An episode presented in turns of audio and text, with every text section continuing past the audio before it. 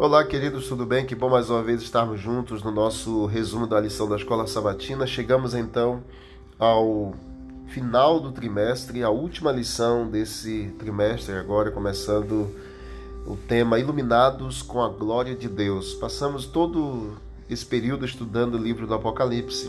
E Apocalipse 18, verso 1 é o verso principal da lição desta semana que diz assim: Depois destas coisas Vi descer do céu outro anjo que tinha grande autoridade e a terra se iluminou com a sua glória. Cedo ou tarde, queridos, os eventos finais eles irão se desenrolar. Não sabemos exatamente quando nem como, mas temos informações suficientes para acreditarmos nisso. Haverá algum tipo de legislação que irá impor a observância do domingo em contraste com a guarda do sábado. O Apocalipse nos mostrou as questões fundamentais em jogo, os agentes cruciais envolvidos em termos gerais, nos contou então o que vai acontecer quando, em vez de adorar aquele que fez o céu, a terra, o mar e as fontes das águas, todos aqueles cujos nomes não foram escritos no livro da vida do Cordeiro, que foi morto desde a fundação do mundo, eles irão adorar a besta e a sua imagem. Todos que escolheram seguir o Senhor Jesus e obedecer aos seus mandamentos esses terão seus nomes escritos no livro da vida. Quanto melhor, com certeza é estar com registro dos nomes no livro do céu do que no livro dos homens. A parte de domingo, dia 18 de junho, preparação para a crise final, leia 1 Tessalonicenses capítulo 5, verso de 1 a 6, Paulo ele nos faz um alerta para esse período que nós estamos vivendo, os últimos dias da história desse mundo. O apóstolo ele instou aos crentes de Tessalônica a vigiar e ficar sóbrios no contexto da segunda vinda de Cristo. Se ele disse aos crentes daquele tempo, no passado, o que ele nos diria exatamente hoje?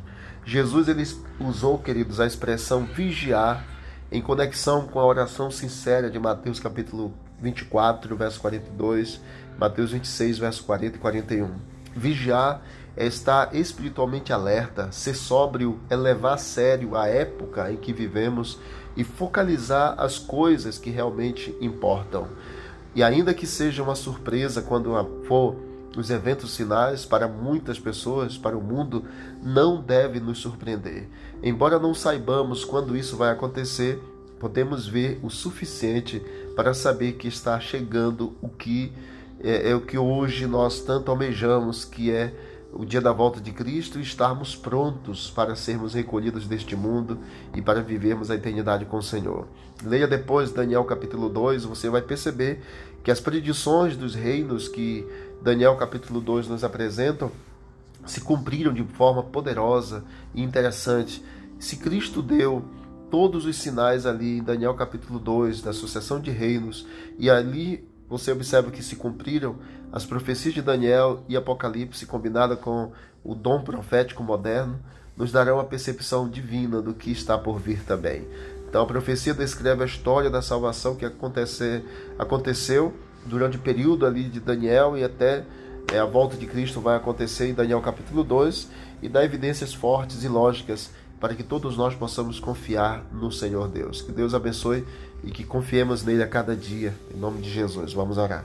Querido Deus, obrigado por esse momento da lição da Escola Sabatina. Nos ajude, ó Deus, a estarmos vigilantes, alertas e sóbrios na preparação para o grande dia do Senhor. Nos dê uma boa semana de estudos e um dia feliz, em nome de Jesus. Amém. Deus abençoe a todos e vamos que vamos para o alto e avante.